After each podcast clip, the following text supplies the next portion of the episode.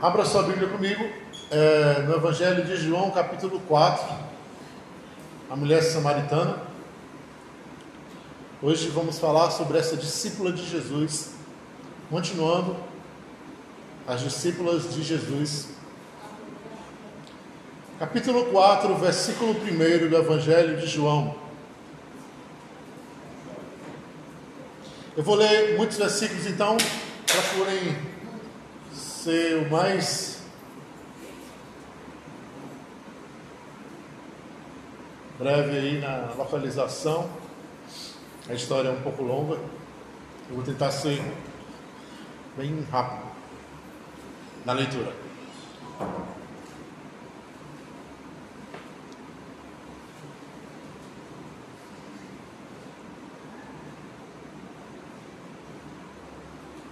Amém? Todos encontraram? Evangelho de João, capítulo 4, versículo 1.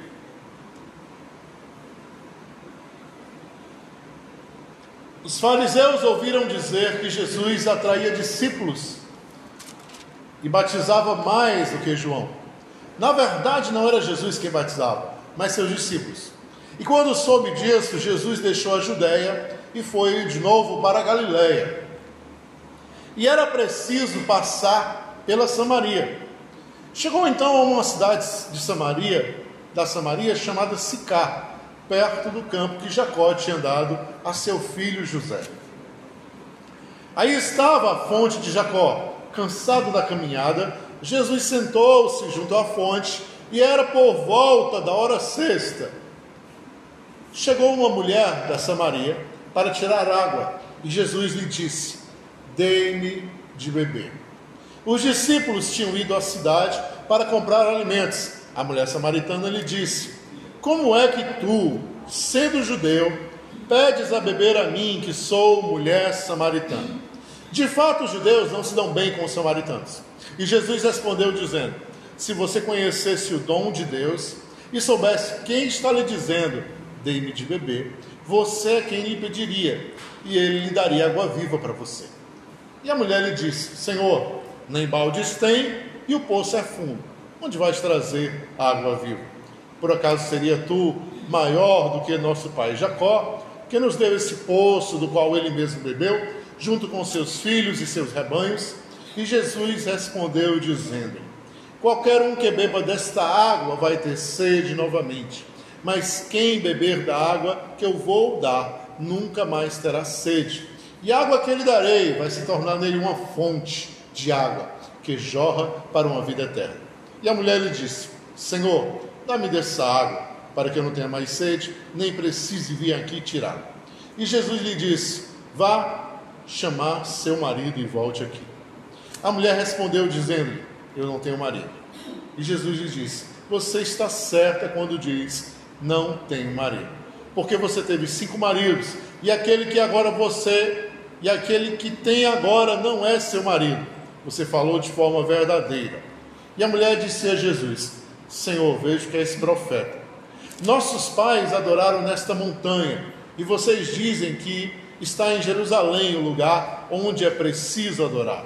E Jesus lhe disse: Acreditem em mim, mulher. Vai chegar a hora em que vocês não adorarão o Pai, nem neste monte, nem lá em Jerusalém. Vocês adoram o que não conhecem nós adoramos o que conhecemos, porque a salvação vem dos judeus. Mas vai chegar a hora, e é agora, em que os verdadeiros adoradores vão adorar o Pai em espírito e em verdade, porque são esses adoradores que o Pai procura. Deus é espírito e é preciso que aqueles que o adorem, o adorem em espírito e em verdade. E a mulher lhe disse: Eu sei que vai chegar um Messias que se chama o Cristo. Quando ele vier, vai nos anunciar todas as coisas. E Jesus lhe disse: Eu sou esse Messias. Eu que estou falando com você. Neste momento chegaram os discípulos de Jesus e ficaram admirados ao verem Jesus conversando com a mulher. Mas ninguém perguntou: o que está procurando? Ou por que está conversando com ela? Então a mulher deixou o jarro, foi para a cidade e disse às pessoas: Venham ver aquele que me disse tudo o que tenho feito. Será que não é o Cristo? E todos saíram da cidade e foram ao encontro de Jesus. E enquanto isso, os discípulos insistiam com Jesus: Mestre, come. E Jesus disse: Eu tenho para comer um alimento que vocês não conhecem. E os discípulos diziam uns aos outros: Será que alguém trouxe alguma coisa para ele comer? E Jesus lhe disse: Meu alimento é fazer a vontade daquele que me enviou e completar a sua obra. Vocês não dizem que daqui a quatro meses vem a colheita? Pois eu digo a vocês: levantem os olhos e vejam, os campos estão brancos para a colheita. Quem colhe recebe desde já o salário e ajunta o fruto para uma vida eterna. Assim, quem semeia se alegra junto com o que colhe, pois verdadeiramente, diz o provérbio, um é que semeia, o outro colhe. Eu enviei vocês para colher, que vocês não trabalharam, outros trabalharam e vocês entraram no trabalho deles. E muitos, dessas, e muitos samaritanos dessa cidade acreditaram em Jesus por causa da palavra da mulher que testemunhava. Ele me disse tudo o que eu tenho feito. E quando os samaritanos se encontraram com Jesus, pediram para que ficasse com ele. E então Jesus ficou ali uns dois dias. Muito mais pessoas acreditaram em Jesus por causa da palavra dele. E dizia a mulher: não é, não é mais por causa do que você me falou que estamos acreditando, porque nós mesmos ouvimos e sabemos que de fato, de que de fato és o Salvador do mundo. Aleluia. Vamos fazer uma oração? Pai querido, eu quero te agradecer nessa noite pela tua palavra, pela tua graça, pelo teu amor, pela tua misericórdia, Senhor, derramada sobre a nossa vida, Pai. Senhor, abençoa, Senhor, o marido da Leidiane, Senhor, que está enfermo, Pai, no hospital. Cuida daquele homem, Pai, poderosamente. Restaura a sua saúde, ó Pai. Cuida do coração da tua filha, Senhor. Acalma, Deus, o coração dela. Obrigado, Senhor Deus, por essa oportunidade de ministrar a tua palavra mais uma vez. E nós queremos, Deus, com toda a honra, Senhor, a Ti, louvar o Teu nome nessa noite, através da iluminação do Teu Espírito. Aleluia. A história da discípula que eu vou falar hoje é conhecidíssima. Todos nós somos é, afiados neste diálogo maravilhoso de Jesus no capítulo 4 do Evangelho de João. Isso faz até um tanto quanto é, redundante eu fazer a narrativa desse texto, que na sua leitura tão clara, tão lúcida, podemos é, acompanhar de maneira tão consciente aquilo que está aqui descrito. No entanto, eu gostaria hoje de aproveitar esse período da narrativa para fazer uma introdução e tratarmos algumas questões antes de entrarmos nos pormenores que, a, que o texto tem a nos dizer, que salta aos nossos olhos nessa noite. Eu sei que vocês já devem conhecer um pouco da história do nascimento dos samaritanos. Vocês devem saber como, após a morte de Salomão, houve a divisão das tribos entre Reino do Norte e Reino do Sul onde no Reino do Norte ficou as dez tribos e Efraim, e no Reino do Sul ficou a tribo de Judá. A gente sabe também que após essa divisão houve o enfraquecimento e houve as invasões. E com as invasões, principalmente a invasão ao Reino do Norte, ao de Efraim, aquele povo foi levado pelos assírios para outro lugar e foi miscigenado com outros povos, de outras ações, de outras culturas. Daí o surgimento dos samaritanos. Isso data pelo século 722 a.C. Eu estou citando alguns fatos históricos para que vocês possam é, ter uma fundamentação sobre é, a, o desconforto do diálogo entre Jesus, um judeu, e a mulher samaritana. Mas não para por aí. Os samaritanos sentiam-se também legítimos herdeiros daquilo que Deus tinha para eles. Apesar deles terem é, miscigenado o seu sangue, apesar deles terem situado-se geograficamente numa região distante de Jerusalém, eles também se achavam no direito de servir a Deus. E eles criaram também a sua própria forma e maneira de adorá-lo. Percebam que os samaritanos possuem uma Torá. Sim, uma Torá.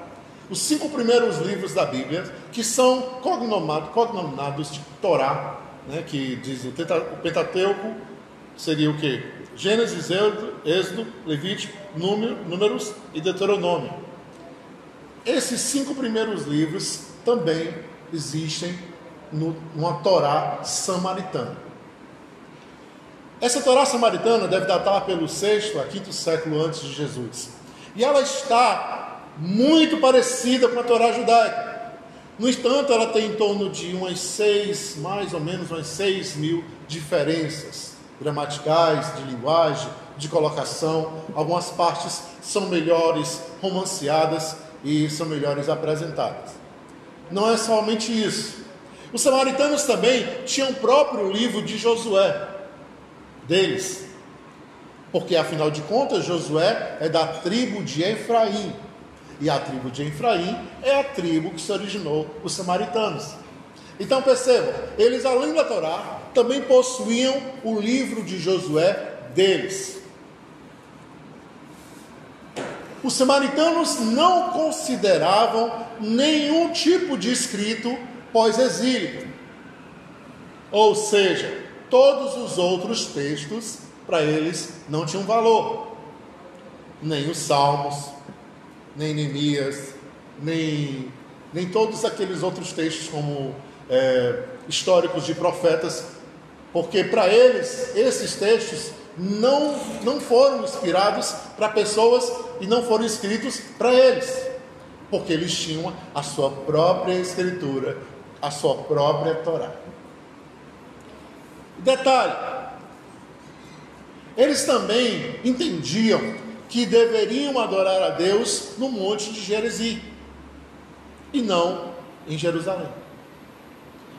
Tanto que eles construíram um templo nesse local e eles estabeleceram um sacerdócio nesse local e eles faziam sacrifício nesse local.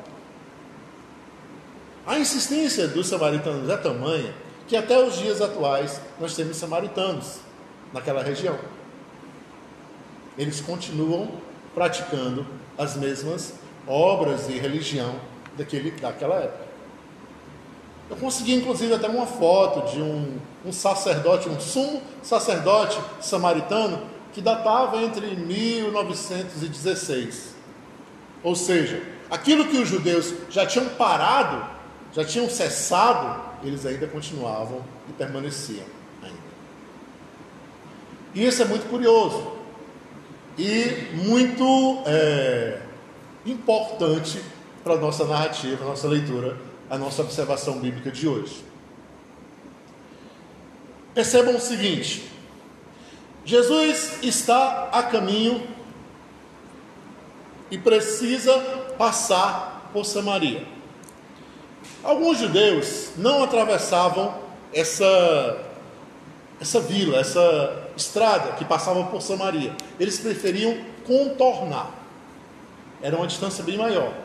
Mas era preferível para os judeus contornar do que passar por território samaritano. Os judeus tinham fortes, sérios e graves preconceitos com os samaritanos. Eles encontravam no samaritano aquilo, tudo aquilo que o judeu não queria. Alguns rabinos judeus consideravam comida samaritana como comer animais impuros. Então era um preconceito bem forte. Era como se houvesse uma tentativa de usurpar a legitimidade do judeu através da, do samaritano. Então ele não queria jamais, não aceitava de forma alguma.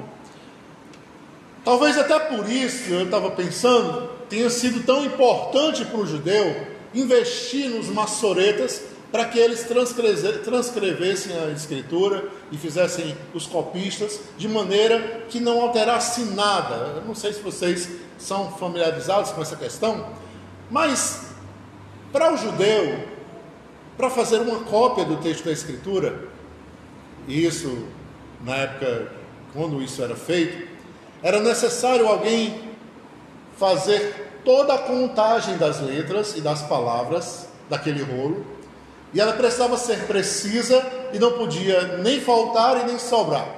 Se isso acontecesse, aquele rolo seria desconsiderado, inútil. Então eles tinham uma cautela enorme, inclusive até para escrever o nome de Deus, eles tinham que trocar de roupa e toda essa questão. Eles tinham todos esses cuidados. Hoje, a gente vê muito é, desse cuidado exacerbado dentro do fundamentalismo religioso, que é muito comum hoje em dia.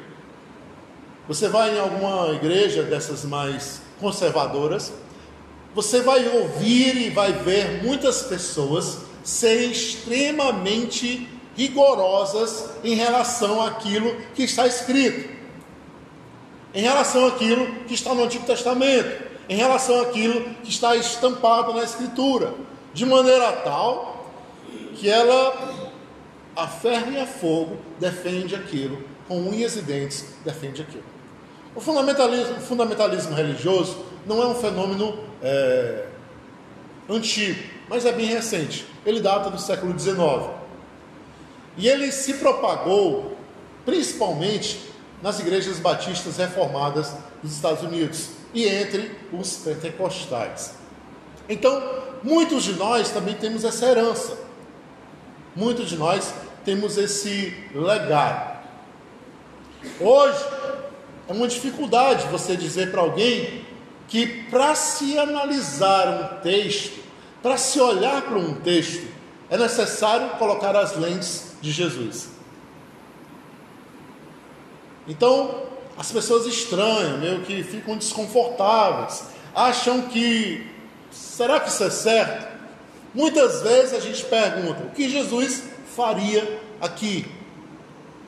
E isso diz se aquilo é ou não correto. É uma hermenêutica que nós usamos naturalmente nos nossos estudos. Mas para muitas pessoas de visão conservadora e fundamentalista, isso é absurdo, estranho, esquisito e até escandaloso. Ai, que maravilha, pastor Tacílio aí. Nosso presidente da convenção das igrejas Bethesda no Ceará. Prazer receber o pastor Tacílio. Então, voltando aqui. Quando Jesus esbarra com essa mulher samaritana no poço, há muitos problemas que se levantam. O primeiro grande problema que levanta-se é a questão dela ser uma mulher e Jesus ser homem. O segundo problema é o fato de Jesus ser um judeu e ela ser uma samaritana. Então percebam que os samaritanos eles tinham tudo de diferente dos judeus. Eles tinham, como eu disse para vocês, uma outra Torá. Eles tinham um outro livro de Josué. Eles não aceitavam as literaturas judaicas a respeito do que elas diziam e os profetas diziam e os salmos diziam. Eles não entendiam o legado davídico como positivo. E o sacerdócio era outro. E o espaço de adoração, o templo samaritano, era outro também.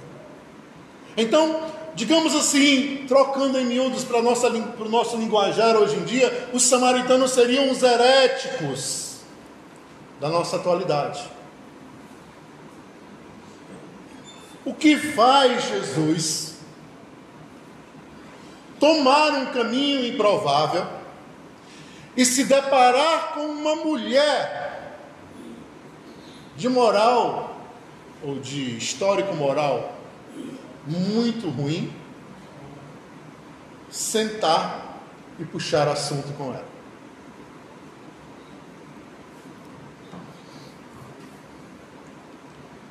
Porque das discípulas que eu falei até hoje, talvez a mulher samaritana seja a mais improvável das discípulas. Não era bom pensar numa discípula samaritana. Por quê? Porque os samaritanos era tudo de ruim. A religião deles era ruim, a Torá deles era ruim, o livro de Josué era ruim. Eles não aceitavam o legado judeu. Eles queriam adorar em outro lugar. E eles ainda se consideravam legítimos herdeiros de Efraim, do Reino do Norte. E outra, a linguagem dos samaritanos tinha um sotaque diferente.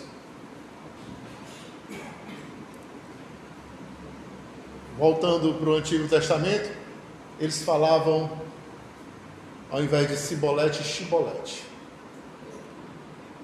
Eles tinham um sotaque diferente. Tanto é que quando Jesus senta-se naquele poço e pede àquela mulher água, ela reconhece de imediato que ele é judeu. Alguns podem dizer que talvez pelas vestimentas de Jesus, que eu acho um pouco provável, porque Jesus se vestia como qualquer pessoa. Mas mais provável pelo linguajar de Jesus, pela maneira como Jesus falava, e ela reconhece que Jesus é um judeu, e ela olha para ele e diz: Como você, sendo homem judeu, pede água a mim, que sou mulher samaritana? Essa nossa conversa é improvável, esse nosso diálogo não é para acontecer. Vocês não gostam da gente, e a gente não gosta de vocês.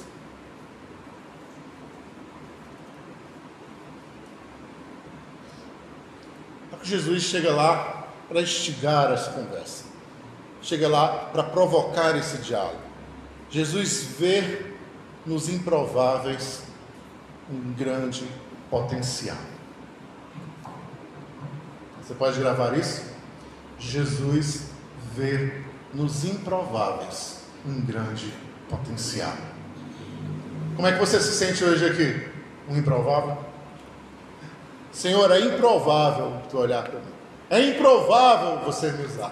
É improvável tu fazer alguma coisa por mim. É improvável eu ser um instrumento em tuas mãos. É improvável eu entrar num diálogo profundo teológico com alguém. É improvável eu saber alguma coisa para que eu possa ensinar. É improvável eu impor as mãos sobre alguém e poder acolher uma vida. É improvável eu partilhar um pouco do meu sofrimento e alguém ser abençoado com isso. É improvável o meu pouco dinheiro ajudar alguma pessoa nós sempre nos caracterizamos como os improváveis da vida. E era assim também que essa mulher se caracterizava, como alguém improvável. E é exatamente ela a quem Jesus quer. Percebam que Jesus deseja romper essa barreira que os judeus acreditavam existir entre os samaritanos e Deus. E ele mostra que os samaritanos, apesar de, uma, de um entendimento turvo sobre as Escrituras, como os judeus pensavam, apesar de uma religião sincretista, como os judeus haviam estabelecido, e apesar de um templo diferente, eles entendiam muito a respeito do reino e sabiam das coisas, sim, Jesus fala dois, duas histórias sobre os samaritanos muito contundentes no texto bíblico. As duas se encontram em Lucas 10 e Lucas 17. Em Lucas 10, a gente encontra a do bom samaritano, onde um doutor da lei chega para Jesus e diz: Mestre, o que é de fazer para conseguir a vida eterna? E Jesus explica Amará teu Deus sobre todas as coisas, ama teu próximo como a ti mesmo. Ele diz: Pois me responda, eu faço isso e tal. E diz: Faz bem, faz isso e viverá. E ele diz: Quem é meu próximo para chegar mais Jesus? E aí Jesus diz: Olha, um homem vinha de Jerusalém a Jericó e foi assaltado, espancado, ficou quase como morto. E então veio um sacerdote, um core, viu aquele homem, passou lá, estava apressado, para o serviço do sacerdócio. E veio um levita, passou largo, mas veio um samaritano, viu aquele homem, deitou vinho nas suas feridas, enrolou-as, atou-as, colocou ele em cima da sua montaria, levou-o a uma hospedagem, deu dinheiro ao homem, disse que cuidasse dele até ele voltar, e ele pagaria todas as despesas que ele havia tido com aquele rapaz. E aí ele volta a pergunta para o escriba, o doutor, e diz: Quem foi o próximo dele? E ele, claro, não vai responder que foi o samaritano, ele diz: Aquele que usou de misericórdia. E aí Jesus É, é verdade. Percebam a abordagem que Jesus faz sobre o samaritano. Ele diz: O samaritano ele tem um pensamento turvo da Escritura, ele tem uma religião secretista, ele tem um tempo diferente, mas ele sabe usar misericórdia. Por quê? Porque se existe alguém que entende o que é ser excluído, é aquele que é excluído. Se existe alguém que entende a dor do sofrimento, são aqueles que sofrem. Se existe alguém que entende o que era ausência, são aqueles que têm ausência na vida. Então você é improvável? É, mas é uma grande escolha nas mãos de Deus hoje. A outra história que Jesus fala sobre os samaritanos, não é história, na verdade é um fato. Ele está chegando em Jericó e dez leprosos correm na sua direção. E de longe eles param e começam a gritar e se prostram e dizem: Senhor, se tu puder, cura-nos. E ele diz: Vão, se apresentem a um sacerdote e aí todos saem correndo para se apresentar ao sacerdote. Mas diz a Escritura que o samaritano leproso, quando percebe que ficou curado da lepra, volta, se prostra aos pés de Jesus e agradece. E ele diz assim: Jesus, para aqueles que estão presentes, para o homem, não eram dez que estavam pedindo para ser curados? Porque somente esse voltou, esse que é samaritano. Somente o samaritano voltou para agradecer. Por quê? Porque parece que gratidão é uma coisa que pouca gente tem. Gratidão não está em todo o coração. E gente muitas vezes que nem conhece tanto, que nem adora no lugar certo, que mistura um monte de coisa na religião, sabe o que é gratidão. E gente certinha, que adora no lugar certo, que sabe tudo de religião, é ingrato.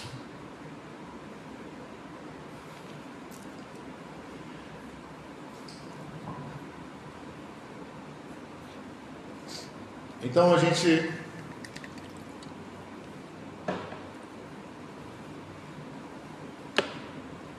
vê Jesus provocar um diálogo com aquela mulher.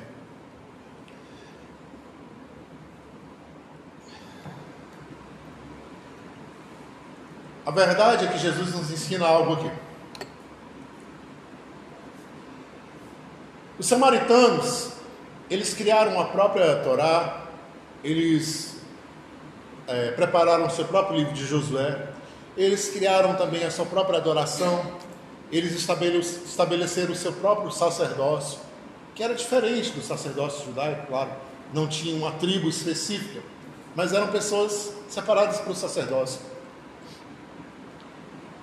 E apesar disso tudo, da sua religião misturada, da sua, do seu pensamento turvo sobre a escritura, como os judeus pensavam, eles conseguiam fazer a coisa acontecer. Eles conseguiam fazer a coisa funcionar. Jesus chega até aquela mulher e provoca um diálogo com ela, falando sobre água. Em determinado momento ela entende que Jesus está querendo lhe dar uma lição, porque ele oferece água, ele pede água e depois oferece água. E aí ela diz assim: Você é maior do que nosso pai Jacó, que nos deu o poço? Ou seja, nesse momento, ainda está falando muito do do ranço que aquela samaritana tem do judeu. É como se ela percebesse um, um certo desdém na voz de Jesus, na palavra de Jesus, no sentido de que alguém quer dar a ela algo que ela não tem. Quer passar para ela algo que ela não recebeu. Quer mostrar para ela que o judeu é melhor do que o samaritano. E nesse momento, ela meio que rebate as palavras de Jesus. Aí Jesus muda o tom. Toma outro rumo na conversa. Ele diz: Olha, mulher, tu bebe aqui, mas tu volta aqui para beber. Tua sede é contínua. Tu vive com sede. E isso é curioso, porque em outras palavras, Jesus está dizendo o seguinte: a caminhada dos improváveis é uma caminhada sedenta. A caminhada dos que são excluídos, dos que estão à margem, dos que sofrem, dos que padecem da vida, é uma caminhada sedenta, daqueles que precisam sempre estar bebendo, precisam sempre estar em busca de algo. E era exatamente isso que Jesus queria dizer àquela mulher: você precisa sempre buscar algo. Vez por outra você vem aqui pegar água de novo. E ele diz assim: Eu tenho uma coisa para você que vai te deixar satisfeito. Eu tenho algo para te dar que você não vai precisar buscar outra vez. Algo definitivo E isso é praticamente uma, uma dádiva para alguém que é improvável. Porque você se acha imérito, você se acha indigno disso. Você pensa, não, para mim, Deus vai me dar algo que, que vai me satisfazer, que vai resolver esse vazio que tem aqui dentro, que vai tirar esse peso da, das minhas costas, que vai tirar essa angústia do meu ser, que vai limpar a minha alma de uma vez. E é exatamente isso que Jesus fala, porque se você perceber, a primeira palavra que Jesus diz para ela é assim: se, vo, se você conhecesse o dom de Deus, se você conhecesse a graça de Deus, que é dar presentes a quem não merece, você é que me pediria e eu vou te dar. Você que me convidaria a te dar esse presente e eu te daria. E aí você iria ficar satisfeito. Eu tenho certeza absoluta que nesse diálogo de trocadilho de água, água viva, essa mulher em momento nenhum pensou que Jesus estava falando de água literal. Por quê? Ora, quem ia imaginar que ia fazer uma fonte dentro de si para nunca mais ter que beber água? Não era isso que ela estava pensando. Quando Jesus começa a trocar o diálogo para água viva e para não voltar mais à fonte, ela começa a entender que ele está falando de satisfação e de plenitude. Ele está falando de coisas mais profundas, de coisas a respeito da vida. O que é que nos angustia tanto? O que é que nos faz muitas vezes cair nos vícios? O que é que nos faz repetir os erros? O que é que faz com que muitas vezes a gente bata tanto a cabeça na porta? Ou insista em coisas que simplesmente destroem a nossa vida? Porque tem algo faltando. Algo está faltando. Jesus sabia que aquela mulher tinha ido pegar aquela água, mas não era água que faltava para ela. Algo estava faltando dentro dela. Ela precisava perder esse legado de improvável e receber um novo legado de Cristo. E então, quando ela entende que Jesus está falando de coisas muito mais além, muito mais profundas do que simplesmente água e sede. Ela diz: Eu quero, eu quero isso aí. Me dê isso aí. Me dê um pouco disso. Eu preciso. E aí ele olha para ela e diz: Vai buscar o teu marido. Vai buscar o teu marido. O maior medo dos improváveis é exatamente isso. É quando toca na sua história. Por quê? Porque a nossa história não é bonita. Então a gente pensa, na minha história não. No que eu fiz, não. No que eu já pisei, não, por favor. Esquece isso, deixa para trás. Vamos bola para frente, vamos seguir em frente. Eu não sou aquele lá, eu não sou aquela pessoa, eu não sou aquilo lá, aquilo lá já é passado, eu já esqueci. Jesus quer nos mostrar quando ele alcança essa mulher samaritana e quando ele convida uma discípula samaritana, improvável samaritana, para ser sua discípula.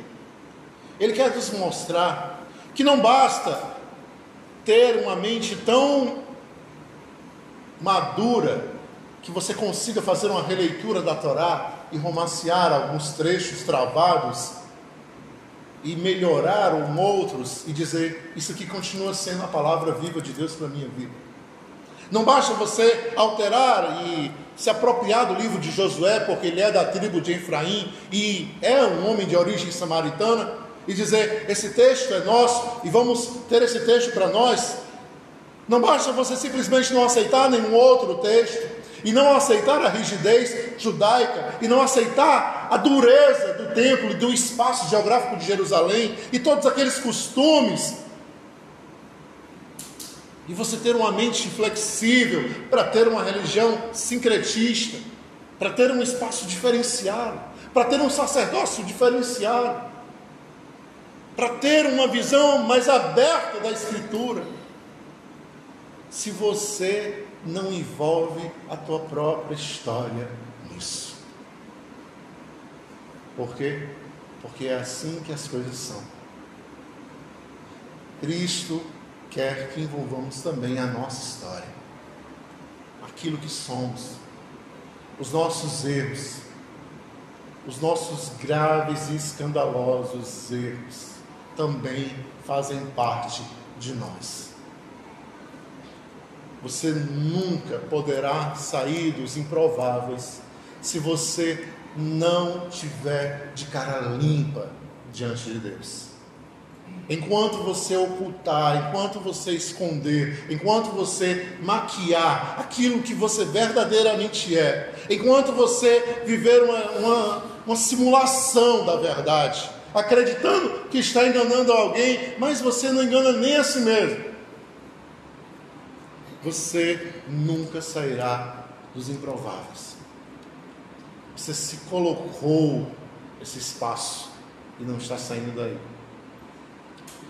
Então, quando ele diz, vai pegar o teu marido, ela poderia ter feito assim: vou lá pegar ele, espera aí só um pouquinho.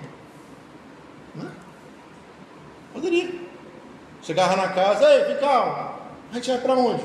Vamos ali, você é meu marido agora. Mas eu cheguei ontem, mas é, você já é meu marido. Mas não.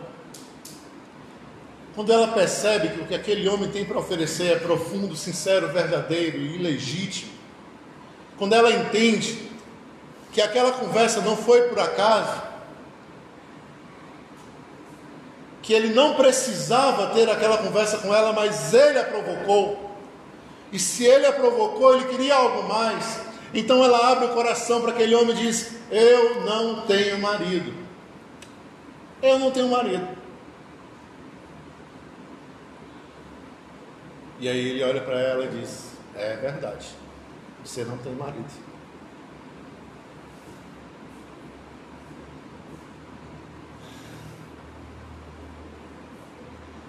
Não sei se numa tentativa de fugir de mais perguntas, ela disse isso. Como quem diz, se eu disser que não tenho marido, ele também não vai perguntar mais. E aí ele volta-se para ela e diz: Aquele que está com você hoje não é teu marido. Já é a quinta pessoa que você sabe. Então a mulher percebe que está diante de um homem diferenciado, que faz uma oferta legítima e consegue olhar para a história dela como ela é. Isso intriga aquela mulher. Por quê? Porque se ele sabia desde o princípio quem ela era, por que ele começou aquele assunto? Se ele conhecia ela de trás para frente, por que aquela conversa? Então percebam que ela não só se sente improvável, mas ela se vê improvável na boca do próprio Jesus. E, mais assustadoramente, além de se ver como improvável na boca de Jesus, dessa mesma boca ela recebe o convite para ser plena, para ser outra coisa.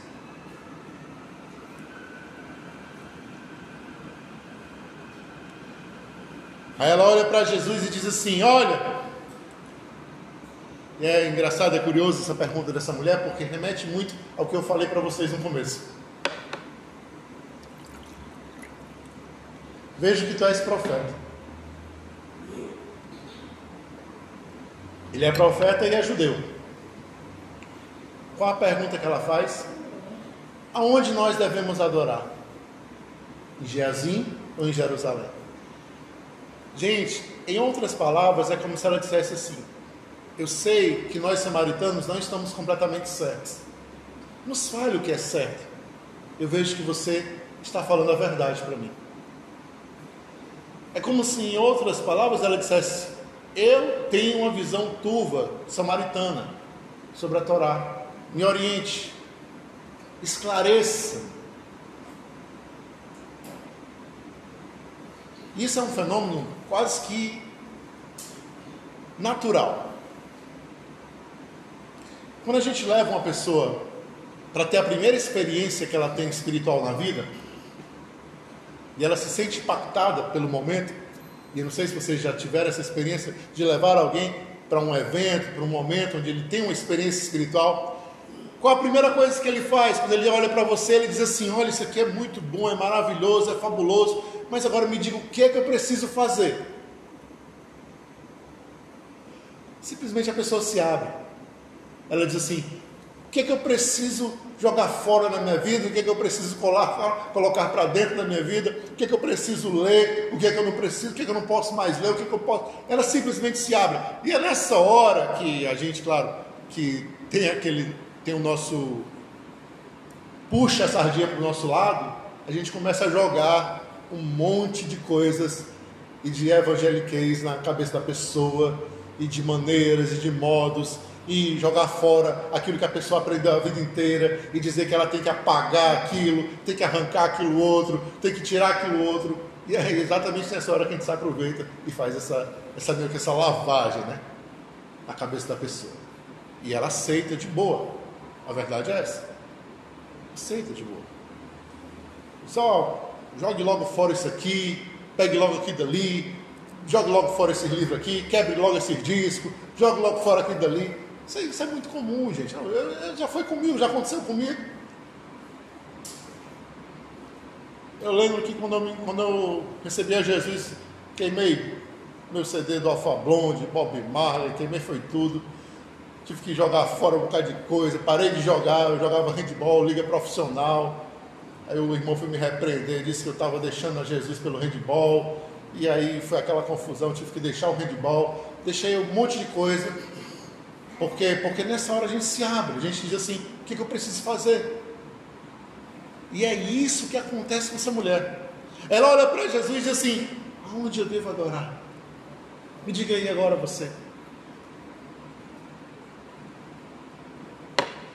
E aí Jesus, que é fabuloso, ele diz assim: nem aqui, nem em Jerusalém. Isso para Deus não tem a menor importância.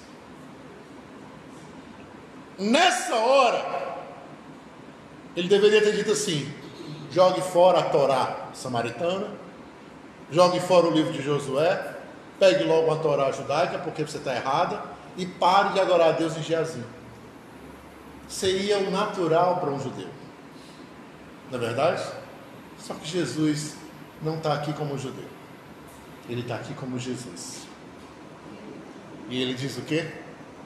Nem aqui, nem em Jerusalém. Nem a sua Torá, nem a Torá judaica. Mas Deus está procurando pessoas que sejam verdadeiras. Francas, sinceras, honestas. Que não estejam aprisionadas por um pensamento rígido em algum texto. Que não estejam aprisionadas por um espaço geográfico. Que não estejam aprisionadas por uma religião ou por um conjunto de regras. Deus está à procura de pessoas que pensem e sejam livres em amar, em agir e em buscar o bem verdadeiramente. E Jesus é fabuloso, porque o discurso de Jesus é simplesmente fantástico para aquela mulher.